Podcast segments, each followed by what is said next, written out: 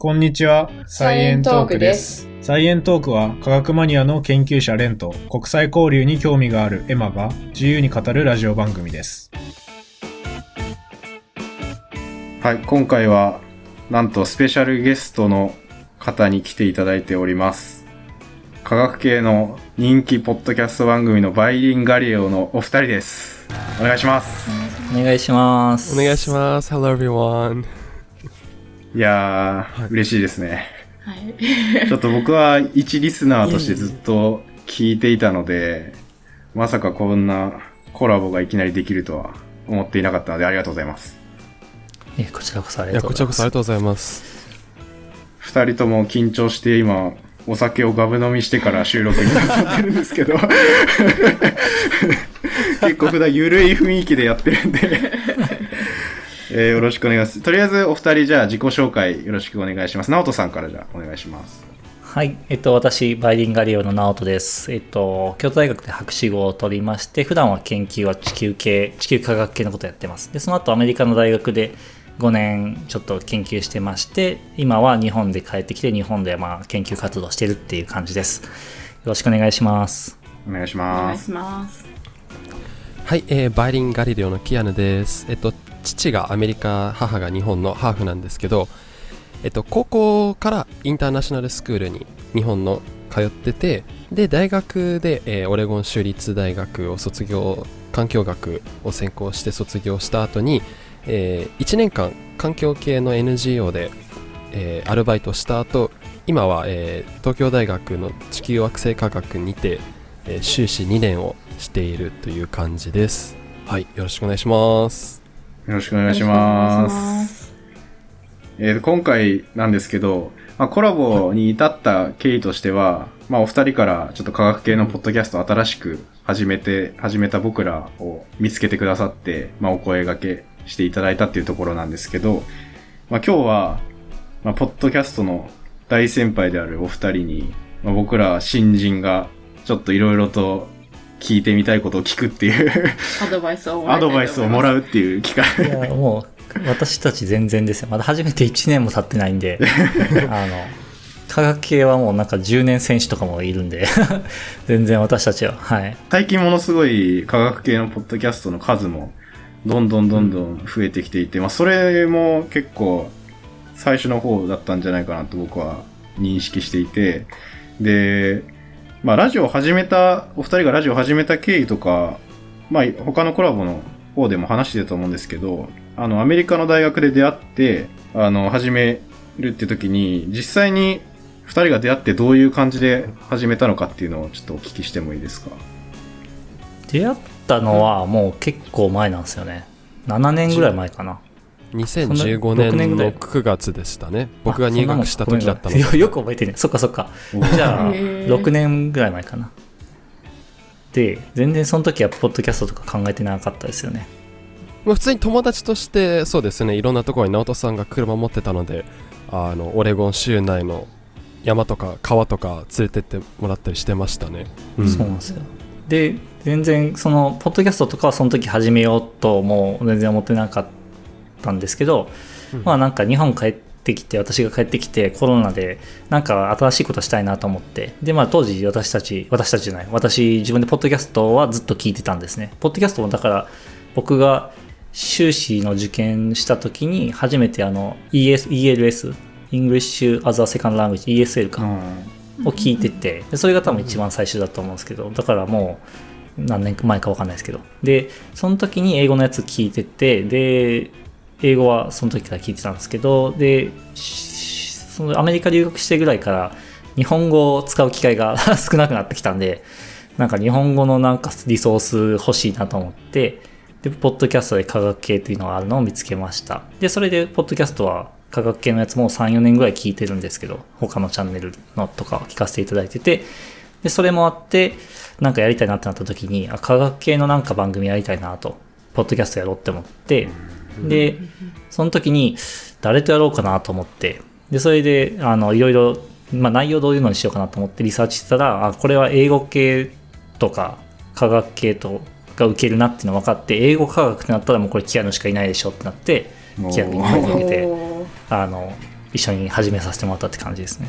その時、キアヌさんはどうでした？えまさか僕がっていうのあったんですけど僕はあの 特にそのポッドキャストを聞く側としてはあんまりあの存在はもちろん知ってたんですけど特に聞いてることはなかったんですけどでもその直人さんのビジョンとかを聞いた時にあこれはやってみたいなって思ってもう迷わずやりますって言いましたね迷わなかったんですね。これはすごいな。私ちょっと初め迷ってたんですけど、えあのなんか両立しやすいなってなんかこれが本当にはなんだろうパートタイムでアルバイトみたいな こう感じだったらちょっとうーんみたいなあったんですけどすごい始めやすいのは感じましたね週1の配信だと特にーそうですよね。おしゃべりするだけやもんね。うん確かにパソコンとマイクさえ、マイクとイヤホンさえあればできますもんね。そうなんですよ。うんなんかもう、リモートで収録とかするのも普通になってやりやすくなったんで、全然ね、現地でリアルにやって収録しないといけないってなったらハードル高いでしょうけど、そうでもないんで、すごいいい時代に始めたなって感じですね。確かに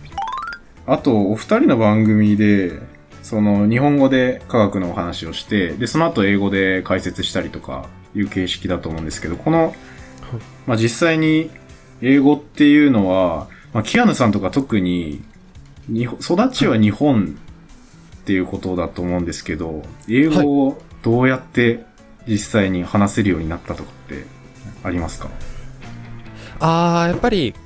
あの発音とかに関してはかなり父の影響は大きかったですねやっぱりあの、うん。日常英会話に関してはあの母とは日本語父とは英語っていうのがあったので日本にいながらまああの23割は英語を話す場面が常にあったっていうのが大きかったと思うんですけどもでもそれでもやっぱりアカデミックな部分に関してはかなり劣ってたのをインターナショナルスクールに入った時に感じましたねなんかもう会話はできるはずなのに理科とか社会の授業が全くわからないみたいなであの英和辞典で調べたらあ光合成化知ってるわみたいな感じのことが結構あって ああ、専門用語みたいなのがやっぱり日本だとなかなか学ぶ機会がないっていうことですよね。いくらそうですね父も理系だったんですけどやっぱりそういう会話をしなければ全く話す場面がなかったのでインターナショナルスクールでかなり4年間そこでアカデミックのが追いついて、まあ、ネイティブとは自分でも言えないんですけど、まあ、あのかなり日本語には落ち落ち着いた追いついたかなっていうのはあるかなと思います。で英語読む速度とかはどうな、どうなどうなの、どっちが、文章を読むってなったら英語の方が読みやすいのか、日本語の方が読みやすいのか、どっちなのかなと思って。ああボキャブラリーは日本語がやっぱり多いので確かに英語の方が考えながらやっぱり読む傾向にはありますうんけどなんかどうですかね？皆さんもえに日英使われると思うんですけどなんか英語ってアルファベットしかないじゃないですか、まあ、26種類しか。でも日本語に関してはカタカナひらがな漢字ってもう文字の形が多いせいかなんかうん。英語の方が落ち着いて読める感じはあります。なんかこうなんだろう夜に向いてる。その感覚ないな。うん、あ本当ですか？全然、うんな初めてやね。なんか日本人で自分がネイティブだからかもしれないけど、あの漢字とひらがなが分かれてるからパッと見たときにこう漢字だけでこう情報入ってくるから読みやすいなとは思うんですけどね、日本語は。あわかりますあの話したい単語がすぐ見つけられるのはやっぱり日本語ですよねうんうんうん話したい？き知りたい単語？うんうんうん。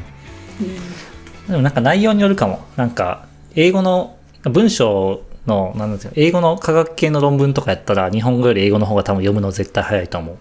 なんか、日本語で論文書かれてたら、結構読むとき詰まると思う。なんか慣れてないから。に日本語で科学の話題読むのに。なんか英語だったら、自分の分野とかやったらもう、もう慣れ親しんだワードとか慣れ親しんだ、あの、うんなんていうの、表現方法とかあるから、そっちの方が早いかも。でも普通の文章はやっぱり、普通の本はやっぱ日本語の方が読みやすいかな。うんやっぱそうなりますねありがとうございます。あと、ちょっと私から質問なんですけど、あの、二人でラジオをやるときのポイントを伺いたいなって思っていて、っていうのも、あの、結構頻度とか、どこを編集するとか、どういう内容をやるとかで意見が異なることが多くって、で、まあ私たちだと一応カップルなので、喧嘩とかすぐわーってできるんですけど、直人さんとキアヌさんは、先輩後輩で、まあ言ってみたらそう他人なわけで、そういう時に意見が、こう、対立した時ってどういう風に解決してるんだろうなっていうのは気になっていました。あんまそもそも喧嘩もないよね。なんか、ないないかな。ないですね全くあのー基本最初はですね特に12ヶ月かな？はテーマはやっぱり自分の中でもあの不安だったので一回このについて話してもいいですか？みたいな確認は取ってましたね事前に。でそれで調べた上で収録に挑んでみたいな。でそうするとあのーあこういうテーマだったら基本的に分かるなみたいな感じで直人さんの OK も、まあ、基本的にはもらってた感じだったのであのーもう自分でテーマ決めて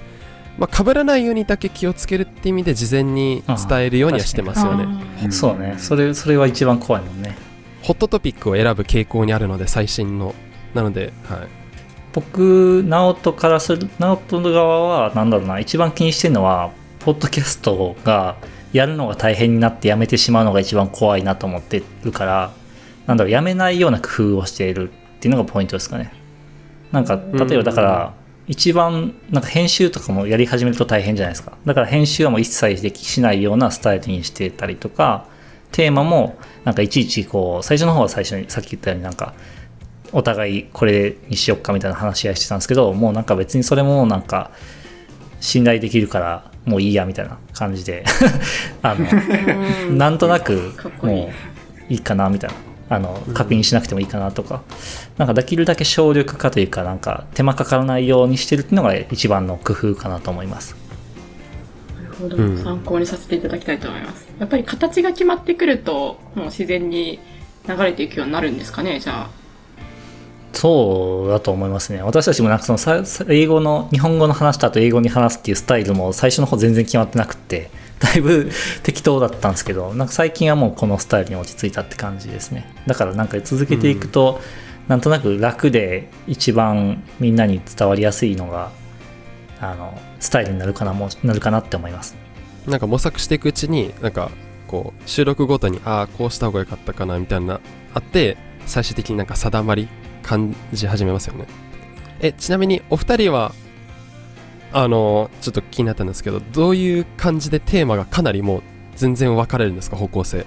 そうですね、なんか、二人とも話したいことは全然違う方向なんで、まあそれはそれでいいところではあるんですけど、まあ結構お互いが話すのはさっき言ったような相手何喋るんだろうっていうのをあんまり知らない状態で始めたりっていうところがあって、でもまだまだ僕ら喋りの練習中なので、結構編集とかも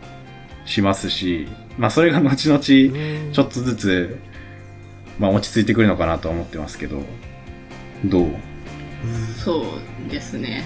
あと、頻度とかもうん。結構、あの、対立するポイントで、一時期、あの、レンは毎日やりたいみたいな。毎日朝早く起きて、で、5分やるんや、みたいな。私はそれ無理ですけど、みたいな感じで喧嘩になったりはしたんですけど。あはい。なので、最近は、あの、レンが一人でやる回を増やしているっていう感じですね。ーなるほどなるほど。うん。あそういう経緯だったんですね。なんか前回のやつでいきなり一人の会を設けますって言ってたんでなんかあったんかなって。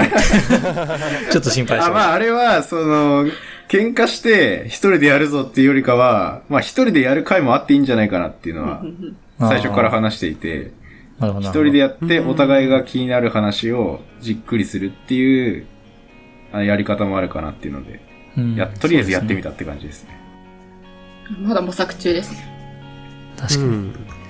我々も一人でやるっていう会は作ろうと思ってないね今のところ。なんか一人で喋るのってめっちゃ難しいと思うんですよね僕は。なんか違う競技かなって気がしてて、なんか短距離とマラソンみたいな感じで 全然違う競技かなって思ってて一人で喋るのすごい難しいなって思ってるんで。うん。相づちって結構大きな力持ちますよね。そうそうそう。なんか一人で喋ってると原稿もめちゃくちゃ準備しない。準備が大変そうな 印象はありますね一人だと。二人だとなんかなんとかなるかなみたいな。こことこことここだけ喋るみたいなのだけ作ってしまえば、なんとかなるかなって勝手に思ってます。まあ確かにその、バイガリのお二人がやってることって結構専門外のこともお話しされたりするじゃないですか。その、そういうところってやっぱり背景の知識をちょっと勉強してから臨むみたいなのもやっぱ必要だと思うんで、そういうところの準備も結構でも今も時間はかけてるわけではないんですかね？時間で言うと、え、キアノってどれぐらい時間かかってるのか僕 知らないんやけど、どれぐらい時間かかってんの？僕かかってる自信ありますね。まずテーマ見つけるのにだいたい30分1時間かけてよし今回はこれにしようってそれはそれは決めて長くない、長くないんじゃない？それは。あ大丈夫ですか？うん。で調べたら、えーそこから原稿を書き上げるのにまあ1時間2時間。って感じではなります。和訳英訳含めてはい。あ、英訳もじゃあ事前に考えてるんですね。その場で話されてるのかと思ってました。あその場の時もありますね。半々ぐらいかもしれないです。結構あのその場で訳せそうなあの単語たちのテーマだったら特に自分の強い分野だったらもうその場で訳しちゃうんですけど特にこう自分が強くないところだとあえあらかじめあの英訳単語だけはしといてとかしてなるべく箇条書きで読み上げないようには心がけてますね原稿はうんうんうんうん。なるほど。ちょっと将来、英語のポッドキャストもできたらなとか思ってるので、参考にさせていただきます。ね いいですねいいっすね。直人さんどれぐらい書きまあ僕？僕は、あいいねなんだろうな、テーマが、なんか、なんか決まるときは、もうなんか、0分でテーマを決めて、なんか、なんか日常で生きてる中で、なんかこれ興味あるなっていうのがあったら、もうそのまんまにするから、なんか別にそれでリサーチするっていうのはないやん。でうんテーマ決まらないときは、テーマ決まらないときもたまにあって、その時はなんかネイチャーとか、なんかそういうサイエンスとか、なんかそのページ行って面白そうなテーマないかなって探すから、でもまあ大体なんか、なんかこことこことここ、なんか5箇所ぐらい見れば面白いテーマ1個ぐらい見つかるかなっていうのがあるから、まあそこで一巡したら見つかるから、まあでもやっぱ30分ぐらいじゃないですかね。うんでなんかあとそれで日本語英語で記事探してなんか日本語で記事見つけちゃうと大体なんかあのどっかと同じになっちゃうんでなんか英語圏で他になんかされてない目線とか見てみたりとかあとなんか自分でこれあれここ書かれてないけどこれどうなんだろうとかをちょっと調べてみたりとか元論文、まあ、当然元論文ささ遡ってざって読んでみるって感じですね読める範囲で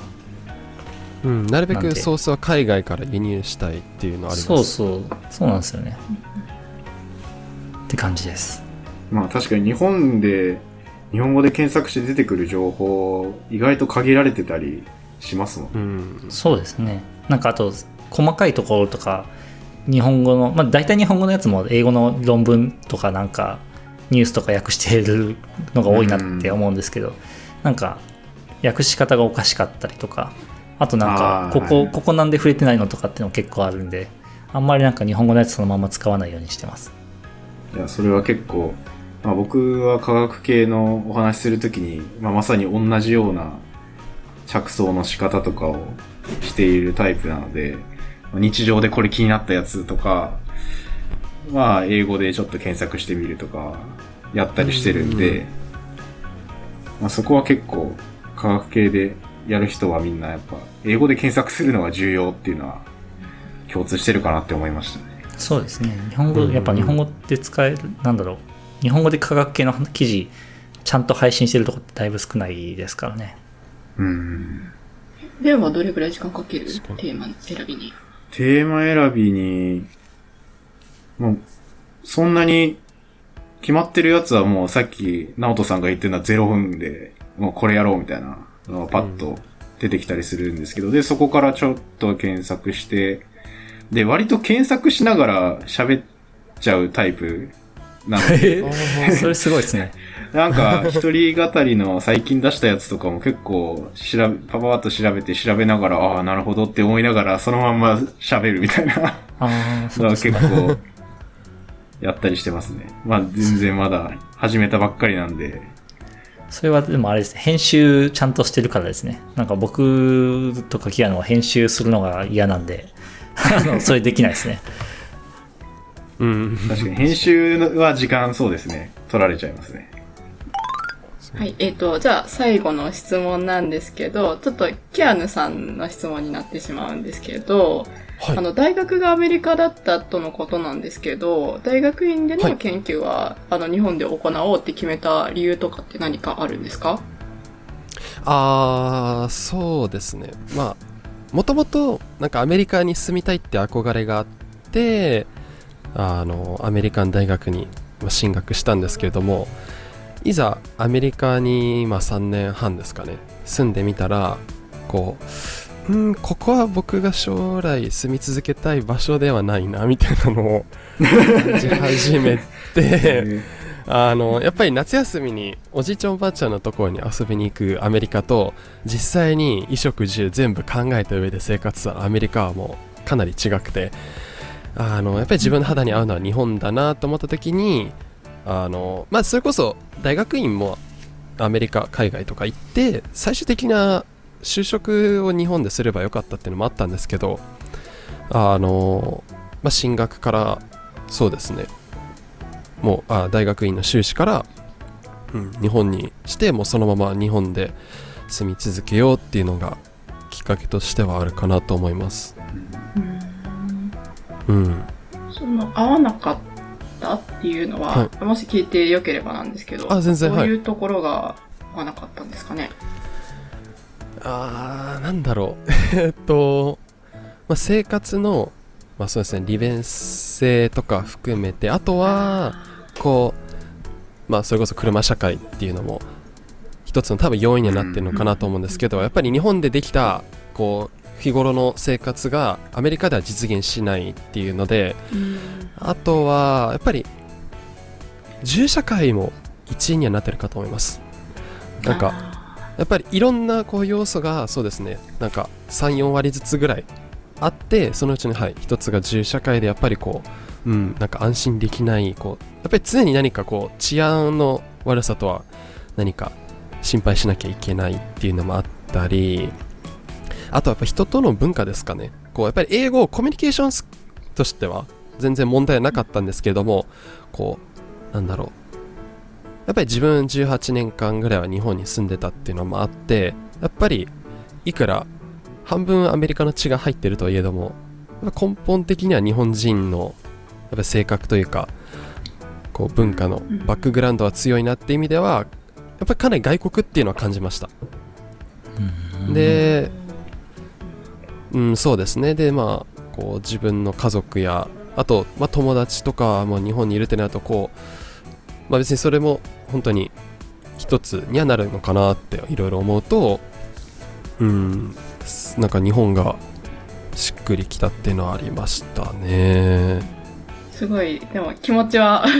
わかりました。はい、あの、あやっぱり私も、はい、日本にあのずっと住んでいて、で、海外で過ごしてみて、やっぱり自分日本人だなとか、日本のいいところは留学して、あの、再発見したんですけど、まあなんか、直人さん、直すみません、えっと、キアヌさんの場合は、あの、見た目が半分外国人じゃないですか。それだったら、より馴染みやすかったりするのかなっていうのはちょっと思ってました。やっぱり、まあ、カナダ行って思ったんですけど、いろんな人種の人がいて、みんな英語を喋るのに、こう見た目で結構グループが分かれてることが多いなっていうのは結構思ったんですよね。はいで、なので、キアヌさんのように、あ見た目が、こう、えっと、アジア人よりもちょっとアメリカ人よりだったら、より、こう、仲良くなれたりするのかなっていうのは、ちょっと思ってたんですけど、どうですか？うーん。あの多分僕もあのそうですね。下の名前が、まあ、キアヌって言ってあのスペルアウトしてもき基本的に現地の人って思われてたと思うので多分そううん。外国人っていう扱いは多分自分からあ日本の血半分入ってるって言わない限り多分そう思われてなかったって意味では結構うん。そうですね。こうまあある意味現地の学生みたいな感覚も多分自分の中では半分はありましたね授業の時とかは。ただなんでしょうこれ海外の大学あるあるなのかわからないんですけどやっぱり先ほどエマさんもおっしゃってたみたいになんか授業と家を行き来するのが主でその授業内であの友達作ることっていうのがほとんどなくてよっぽどこうえーっとそうですねなんか、えっと、科学物理生物とかの授業のあのラボでこうちっちゃいグループに分かれてやるときにはこうちゃんと親密になっていろいろ一緒にプロジェクトみたいなタスクやるのでそこではこう友達を作るきっかけはあるかなって思ったんですけど基本的な講義は本当に1対1なんていうかなのでその横の学生とつながりがあんまりないなっていう意味では友達のできやすさ的にはそれこそ直人さんと出会ったきっかけにもなったんですけど JSA っていう Japanese Student Associationでまあ、まあ、サークルになるんですかねあれも。なんか、まあ、自由に週1とか月1程度で開催される日本の文化に興味ある人もしくは日本にまあ自分怒りがある人みたいな。それこそあの交換留学生とかもあの参加するようなあの、まあ、団体グループがあったんですけどそこに僕もよく行ってたせいかそこでこう出会った友達の方が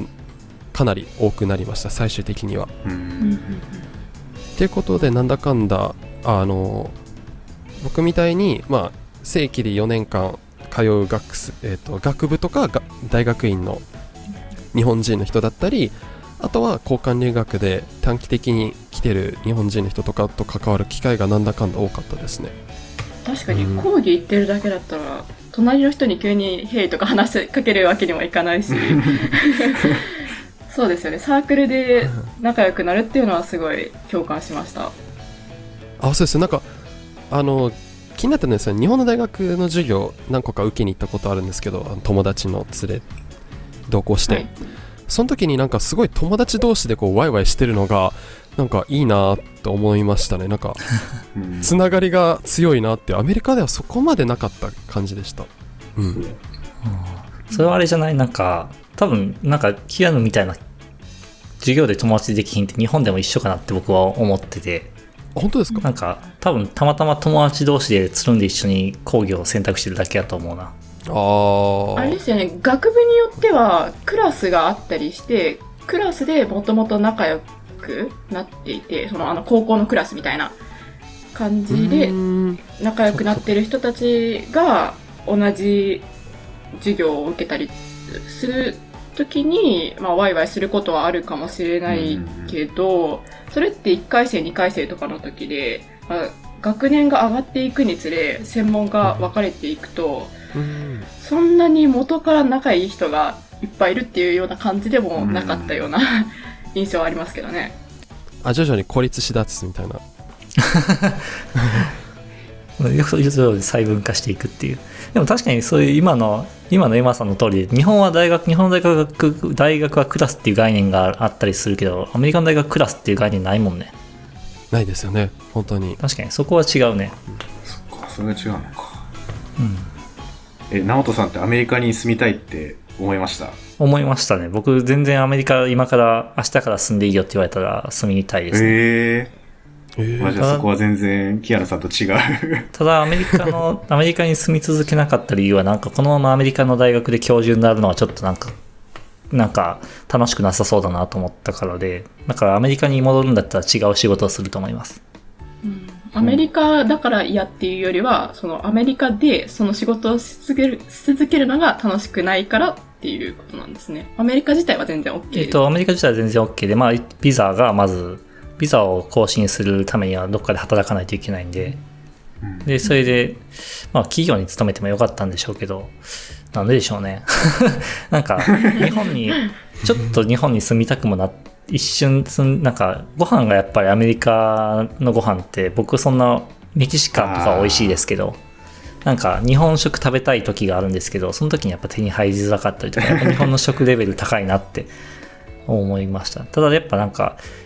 なんだろう、コミュニティの成熟度とか、あの、生活してての楽しさはアメリカの方が楽しいかなと思いました。だから、今リモートワーク時代で、まあどこ住んでもいいんで、このままアメリカ住んでもいいなと思いますけど、そうなると今度ビザ、ビザがあれなんで、だから、なかなか、まあ働かないと。そう。あと個人的にはあのバイガリの収録が夜中の3時とかになるかもしれない 確かに時差が大変ですね。今日の生活を犠牲にしなきゃいけなくなりオー。ストラリアあたりが助かりますみたいな確かに。そう。いや全然僕はアメリカ住んでもいいですね。はい。えーじゃあそろそろ、いや、すごいいろいろたくさんお話聞かせていただいてありがとうございました。最後に、まあ今、僕らに声かけていただいたきっかけでもある、その科学系のポッドキャストの、こんあの、コミュニティで目指したいことですとか、まあ今後のバイリンガリレオでどういう風に進んでいきたいかとか、そういう、この先の話について何かあればお願いします。そうですね。科学系ポッドキャストは、まあ、まず大きく分けて2つやりたいことがあって、あの、始めました。えっと、まず、えっと、何かっていうと、あの、こう、新しく始めた人が、まあ、こう、なんだろう、注目されない構造にポッドキャストってなってるんですよ。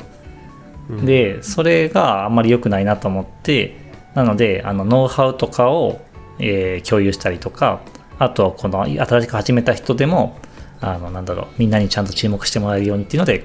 こういうコミュニティを作ったのが一つ目です。で、もう一つは、あの、やっぱ科学系ポッドキャストやってるっていうことだけだと結構やっぱ世間にはあんま認知してもらえないんですよね。リスナーも大体なんか科学系ポッドキャストって多くても数千人とかぐらいのリスナーなんですけど、あの、それってなんか YouTube とかで見ると YouTube ってサブスク何万人とかあるじゃないですか。で、比べると全然ちっちゃいんで、そうですねで、ポッドキャストとか聞いてもらって科学の良さをみんなに知ってもらうためには、あの、自分のチャンネルだけでなんかこうやってても、えーっと、結局認知して、そんなになんか大きくは広まらないんで、こう、科学系ポッドキャストっていうグループを作ることで、あの、グループとして存在感が大きくなるんで、もうちょっとあの、なんだろう、外部の人にも認知してもらいやすくなったりとか、まあ将来的には今は難しいですけど、なんかイベント、科学系ポッドキャスト、ドーンみたいなんでイベントしてもいいかもしれないですし、っていうのがやりやすくなるかなと思って作りました。なんで、まあだから、ノウハウとか共有が一つ目で、こう、アウトリーチ的なんで、まあ、えー二つ目、アウトリーチ的なのが理由ですかね。で、まあ最終的にはやっぱりでも、科学の良さをみんなに知ってほしいっていうのが、一番究極の目標になります。はい。で、まあ、倍狩りも、なんか倍狩りとしてやりたいことっていうのも、なんかあるかな。